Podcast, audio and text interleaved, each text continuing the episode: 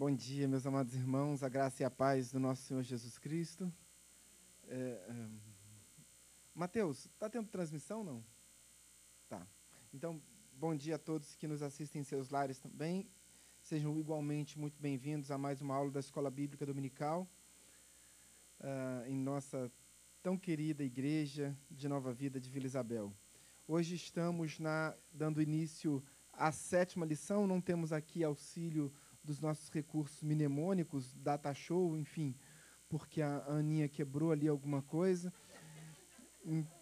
Mas vamos continuar aqui com a nossa revista A Caminho da Cruz. Estamos na sétima lição, portanto, ainda é, no início da revista, não chegamos nem na metade da revista. Você pode é, adquirir ainda a sua revista se você ainda não tem.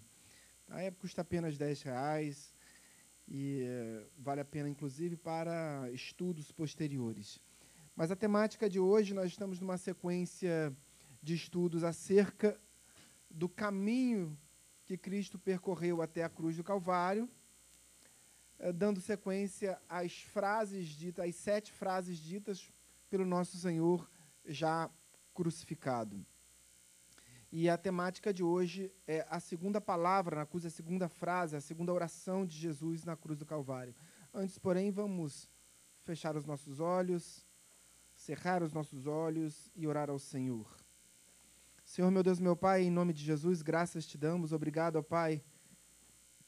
Em primeiro lugar, pelo privilégio, Pai, pelo carinho que o Senhor tem conosco, pelo seu amor incondicional, indescritível uh, por cada um de nós, pela tua igreja estabelecida nos quatro cantos da terra, Pai. Quão amados nós nos sentimos estando na tua casa, Deus. Obrigado, Senhor Deus, por esse privilégio de compartilhar a tua palavra, de crescermos juntos como igreja no conhecimento, na fé, na edificação da rocha eterna.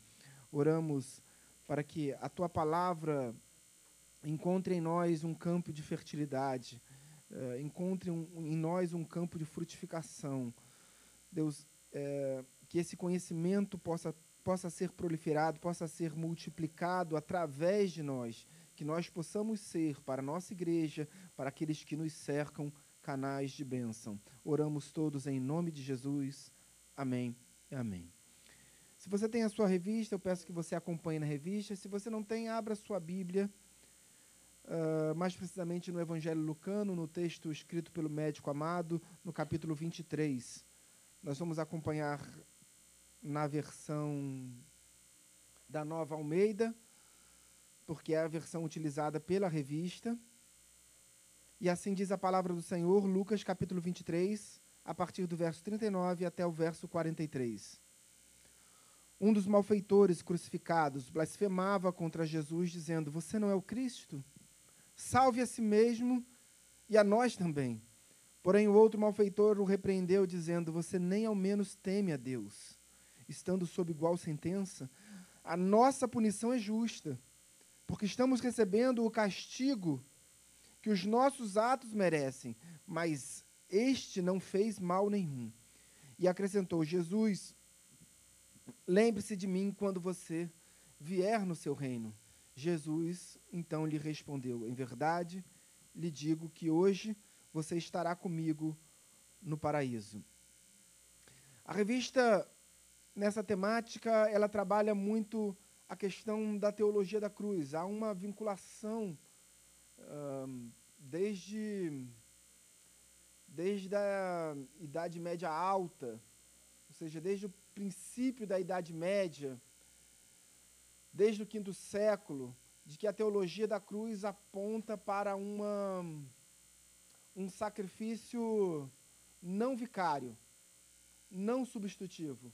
Diferentemente daquilo que nós pregamos, diferentemente da, daquilo que a Bíblia nos ensina, o sacrifício católico, inicialmente romano e depois ortodoxo, uh, de que o sacrifício de Cristo não era suficiente para nos remir era necessário, numa fraca interpretação é, desleal, dizendo, melhor dizendo, interpretação acerca do texto tanto de Marcos quanto de Lucas, quando Jesus diz: se você quiser vir comigo, tome a sua cruz.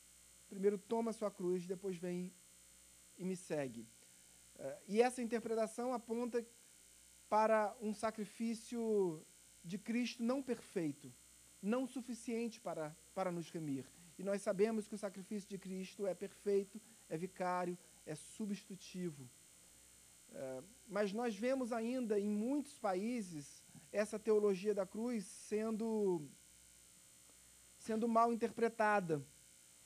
Até hoje, em países como a Indonésia, Tailândia, nós vemos homens e mulheres se autoflagelando.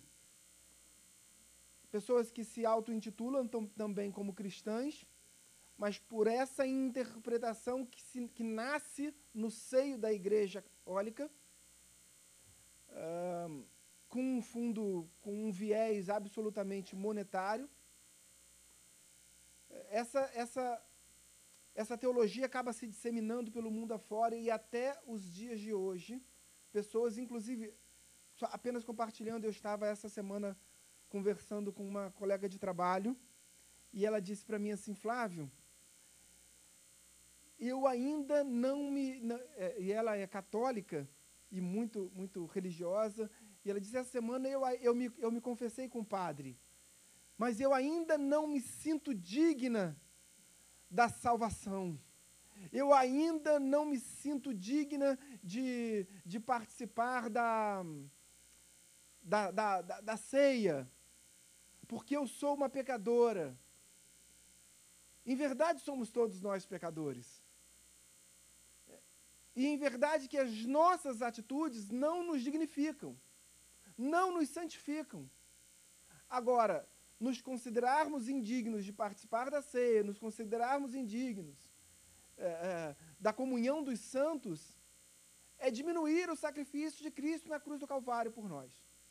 Então, nós vamos aprender um pouco nessa, nessa, na aula de hoje.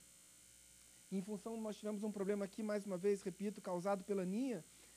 A gente vai ter que acelerar um pouco aqui Tá? Então, se ficar alguma dúvida em função dessa correria, lembrem-se, a culpa é da Aninha. Querida, essa mística do sofrimento, ela se estende até. Eu não sou professor de história, então, missionário Alexandre, por favor, me perdoe. É, ela se estende largamente durante a Idade Média. Só que a Idade Média ela é basicamente dividida em dois campos, é, que ela há uma, uma semelhança nesses pontos, que a primeira Idade Média, chamada de Alta Idade Média, ela termina por volta ali do ano 1000. Só que exatamente nesse momento, 1052, 1053, eu não me, lembro, não me recordo bem, que nós temos o grande cisma, ou cisma do Oriente, o grande cisma do Oriente, que é a divisão da Igreja Católica entre a Igreja Católica Romana, a Igreja Romana volta para Roma e a Igreja Ortodoxa do Oriente permanece uh, na Turquia. Na então Constantinopla, hoje Istambul. Uh, essa, essa teologia ela se arrasta durante a, a Alta Idade Média, ou seja, nesses primeiros 500 anos da Idade Média mas ela é largamente difundida também nessa segunda parte, na chamada Baixa Idade Média. Queridos, isso não é apenas um contexto histórico, isso é importante que você compreenda. Por quê? Porque muito do que aconteceu na Baixa Idade Média, nesse período de divisão da Igreja Católica, tem influência para nós como Igreja Protestante. Porque foi exatamente em função desses 500 anos que Lutero se insurge especialmente contra a cobrança de indulgências. Veja, nós conhecemos as 95 teses de Lutero, certo? Né?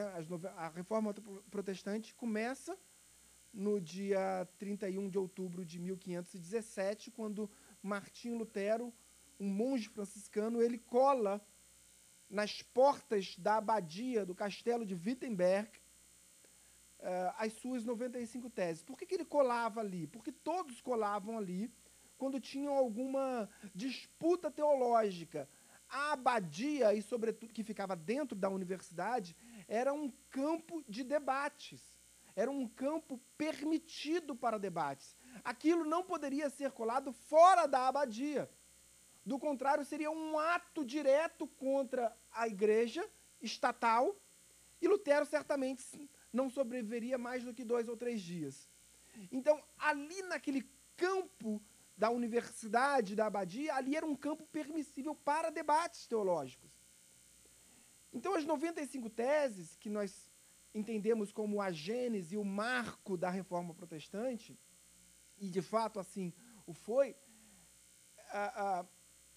ela prosseguiu em diversos vetores. E num vetor muito importante, com base nessas 95 teses, Lutero publica um novo, um novo edital de debate uh, chamado Paradoxos. E esse Paradoxos é com base em uma dessas 95 teses que afrontava a igreja exatamente na cobrança de indulgências. Existiam três teses na, dentre as 95 teses que falavam sobre cobranças de indulgências. Uma, por exemplo, é do tilintar da moeda. Vocês já ouviram essa?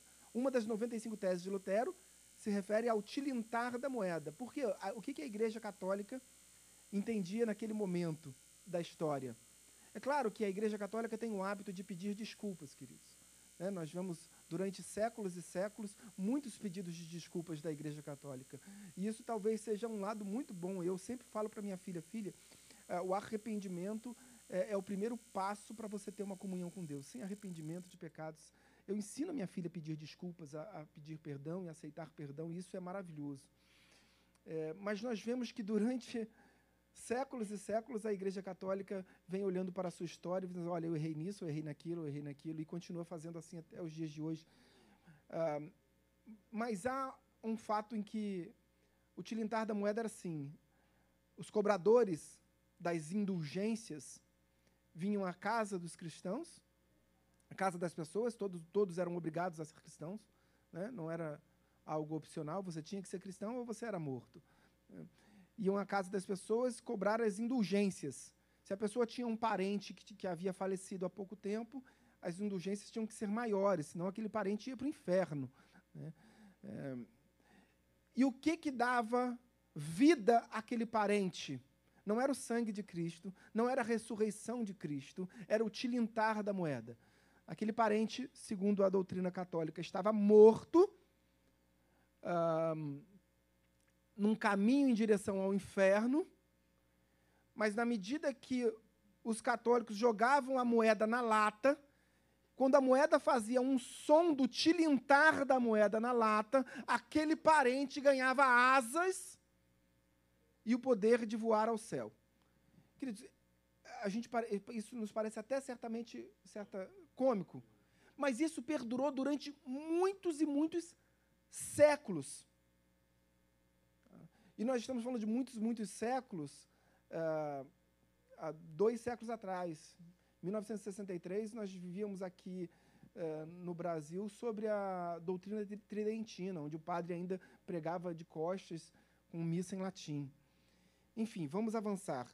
Mas é, Lutero, então, publica uma, um, um debate que chama de Eurostologia, que é o que dá início para a gente, para a Igreja Reformada, ao grande eh, e importante impacto do estudo da teologia da cruz. Lutero diz que a teologia da cruz faz oposição à teologia da glória, que a teologia da cruz é o único caminho permissível para que nós podemos, possamos conhecer Deus é, intimamente. O caminho do conhecimento de Deus se perfaz pelo caminho da teologia da cruz, segundo as palavras do reformista Martim Lutero. E ele se baseia basicamente nos textos paulinos, quando Paulo fala em 1 Coríntios capítulo 1, verso 18, que o evangelho da cruz, que a teologia da cruz, é loucura para os que se perdem, mas para nós, poder de Deus. E por que que e Lutero vai mais à frente depois, ele diz que isso é insanidade para uns, para judeus, enfim. Por que que Lutero fala isso? Porque o nosso Salvador, segundo a teologia da cruz, o nosso Salvador estava preso no madeiro, como um maldito, como um pecador, porque se fez pecado por nós.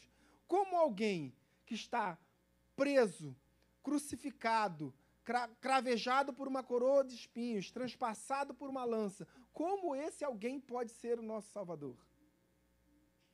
Como você pode olhar para alguém numa cruz e achar que esse é o Salvador? Por isso Paulo dizia que, olha, isso é loucura. Isso é loucura. Isso é loucura para aqueles que não conhecem o Evangelho. Mas para nós, não é apenas ciência da fé, é poder de Deus. Paulo diz que esse poder advém do conhecimento. Então, queridos, a gente precisa. Eh, eu vou tentar seguir o caminho da revista para a gente não avançar demais. A revista foi, esse capítulo foi escrito pelo pastor Otoniel da igreja de Nova Vida de Itaipuaçu e Maricá. Uh, então nós vamos honrar aqui o estudo do pastor e vamos seguir.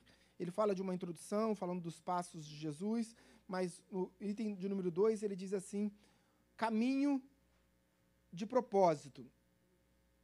Uh, pendurado naquela cruz, Jesus fez sua segunda grande declaração.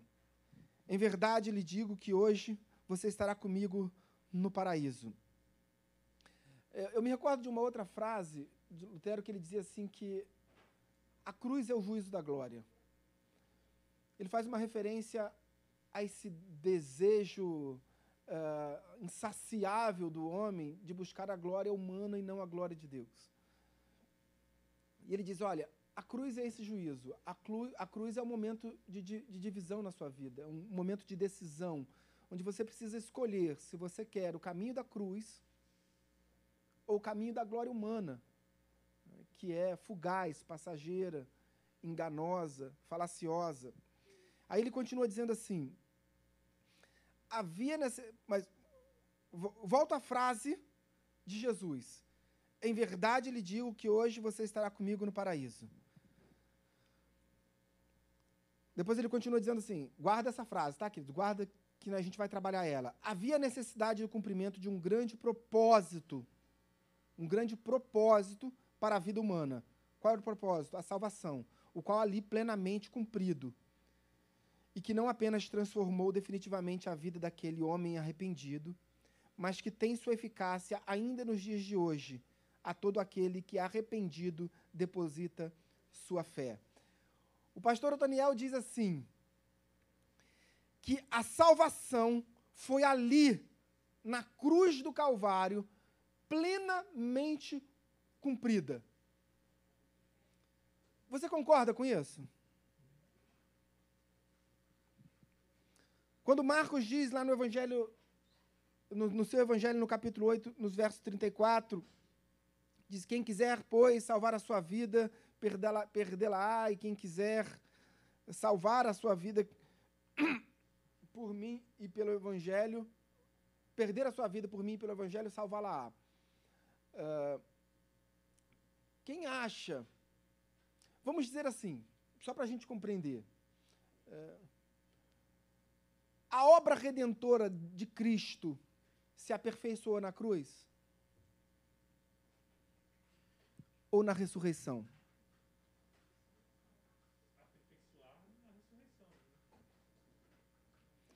Quem acha isso complexo?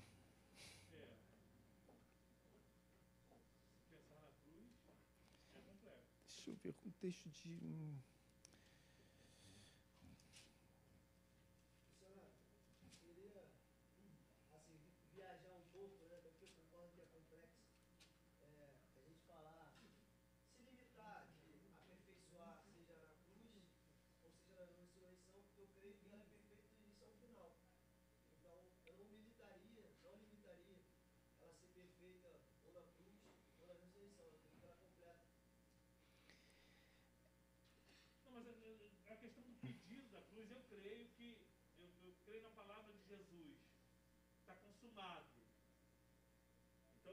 Que a cruz é a consumação do plano de salvação. Mas a, a certeza da salvação, a partir do advento da cruz, é, meu, meu entender, né? Advém da ressurreição. se está consumado, e se não houvesse ressurreição?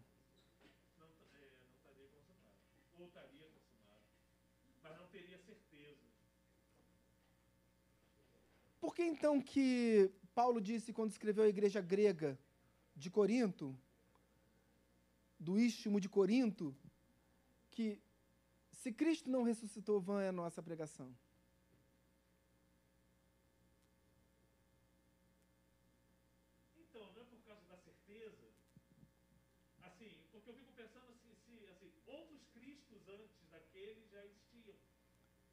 Eu sei que de repente não foi para a cruz.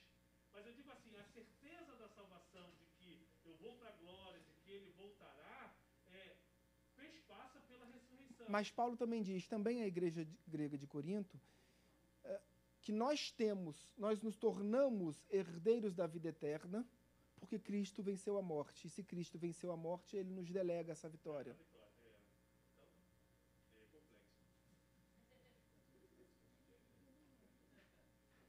Queridos, a gente precisa compreender um pouco isso para entender até o que nós estamos fazendo aqui.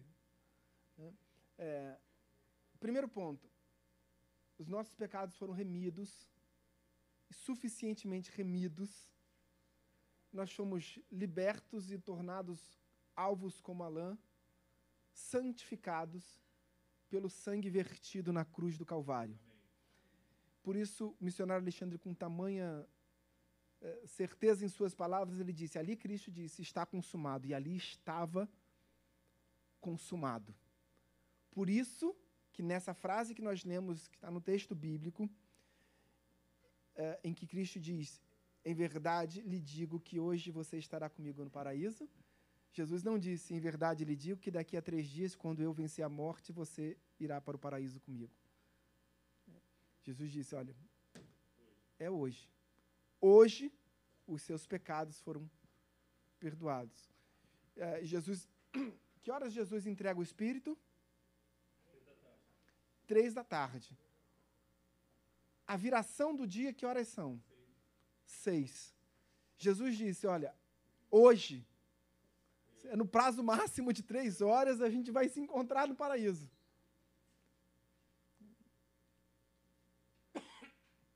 Claro que a ressurreição não apenas é, como uma demonstração pública da fé, mas é ali que Cristo é, vence a morte. E são atos, e você vê a doutrina da, da salvação em, Apocalipse, ele fala que, por último, a morte. Na vitória de Cristo, ele fala, por último, a morte.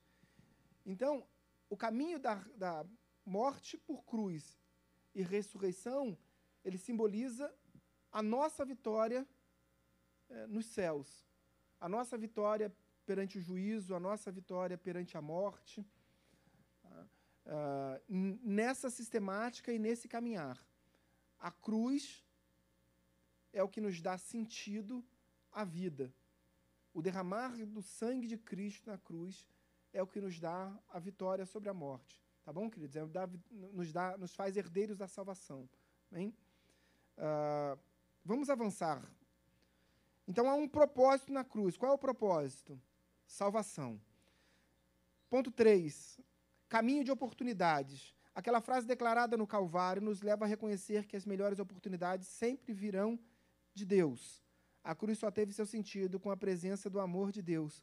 Um amor que cura, perdoa, transforma e salva a alma do homem.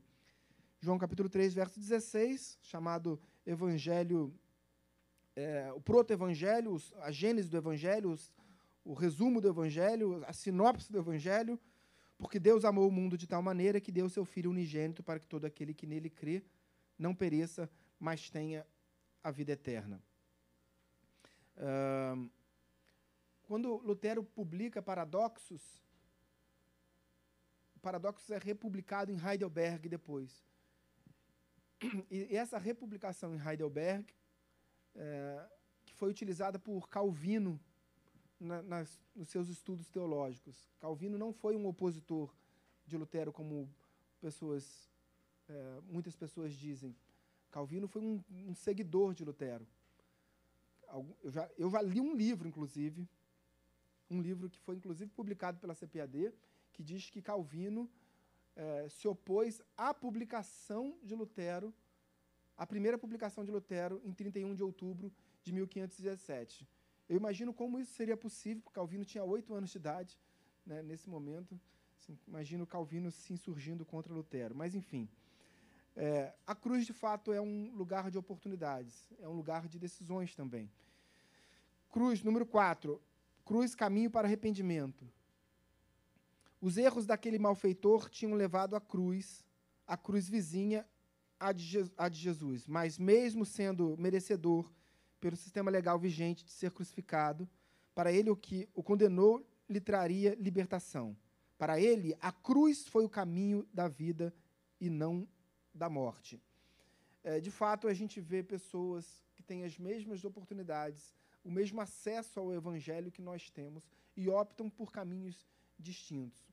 Isso é, é a oportunidade que Deus nos concede para reconhecê-lo como único e suficiente Salvador de nossas vidas. O que mais nos estranha é que pessoas estão mortas espiritualmente e continuam caçoando do Evangelho, como se o, é como se é possível, inclusive, fazermos uma analogia com esse ladrão que está na cruz e caçoando. Olha, não é o Senhor? Então desce, desce da cruz aí. Desce da cruz, quero ver. É, é a mesma coisa. Pessoas estão lá fora, estão mortas, vivendo num caudal de prostituição, paganismo, estão, estão caçoando do Evangelho. Enfim, é,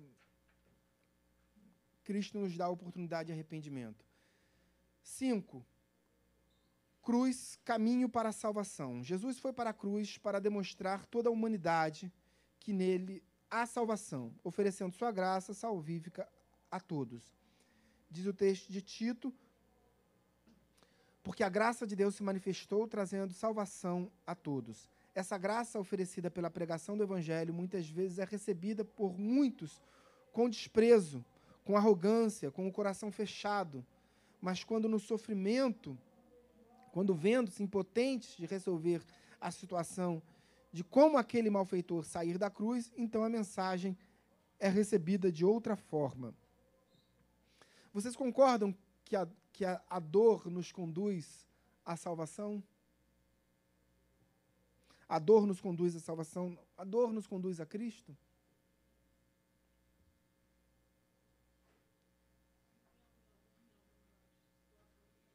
Talvez em muitos, né, no momento de dor, de angústia, de deserto, de aflições, uh, em que a nossa humanidade uh, pressente que é impossível carregar essa dor sozinho, a gente busca o conforto espiritual, busca um milagre, busca uma palavra, e a gente adentra pelas portas da igreja que estão mais, portas, mais perto da nossa casa.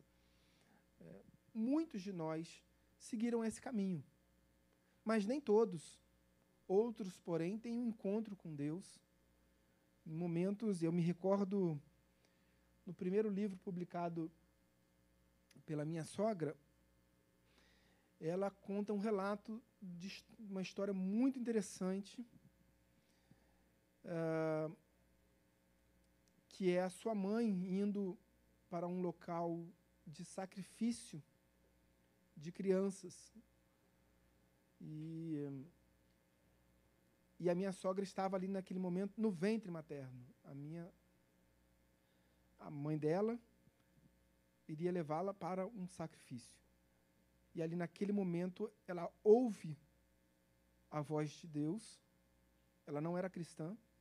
Ela ouve uma voz dizendo: "Olha, se você tirar essa vida que eu coloquei no seu ventre, você também perderá a sua vida."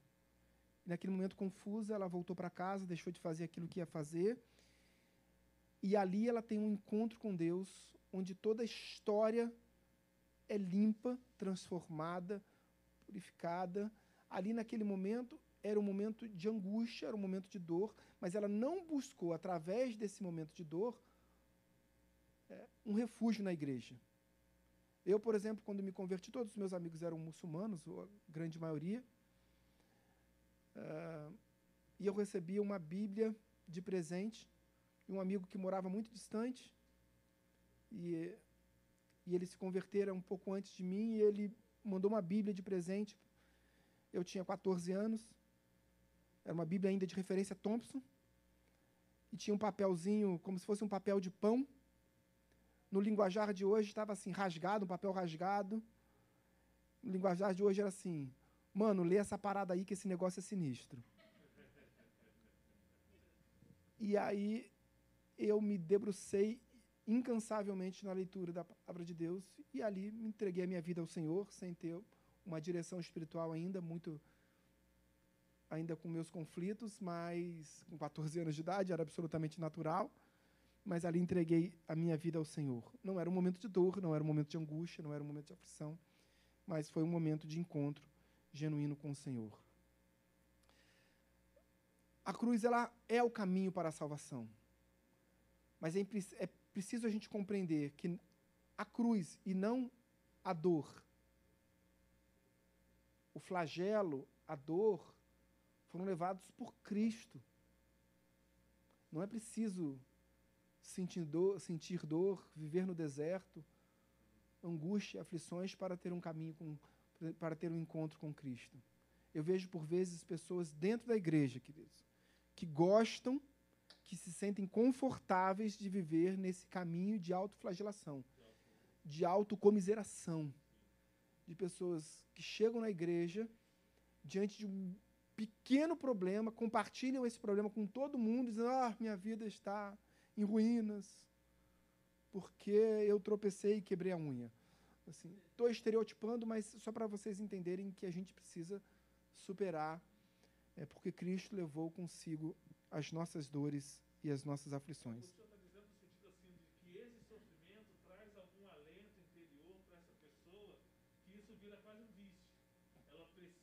Perfeito. de uma dor, ela precisa de um flagelo para ela poder sobreviver em sociedade. Ex pra ela exato. Sobreviver no seio da igreja, para ela se mostrar viva. Exata, exatamente, exatamente. E ao passo que fazemos isso, de certa forma, diminuímos também o sacrifício de Cristo na, na cruz do Calvário. né? Eu é, fui buscar minha filha, que ela foi numa festinha da- das amiguinhas do colégio, e, eh, e ela falou, eu perguntei, filha, como é que foi? Ela falou assim, pai, foi muito divertido, porque eh, tem uma amiguinha lá que ela é muito alegre. Eu, filha, a Bíblia diz que a alegria é unção do Senhor. Não é bom a gente conviver com pessoas alegres, divertidas, que sorriem?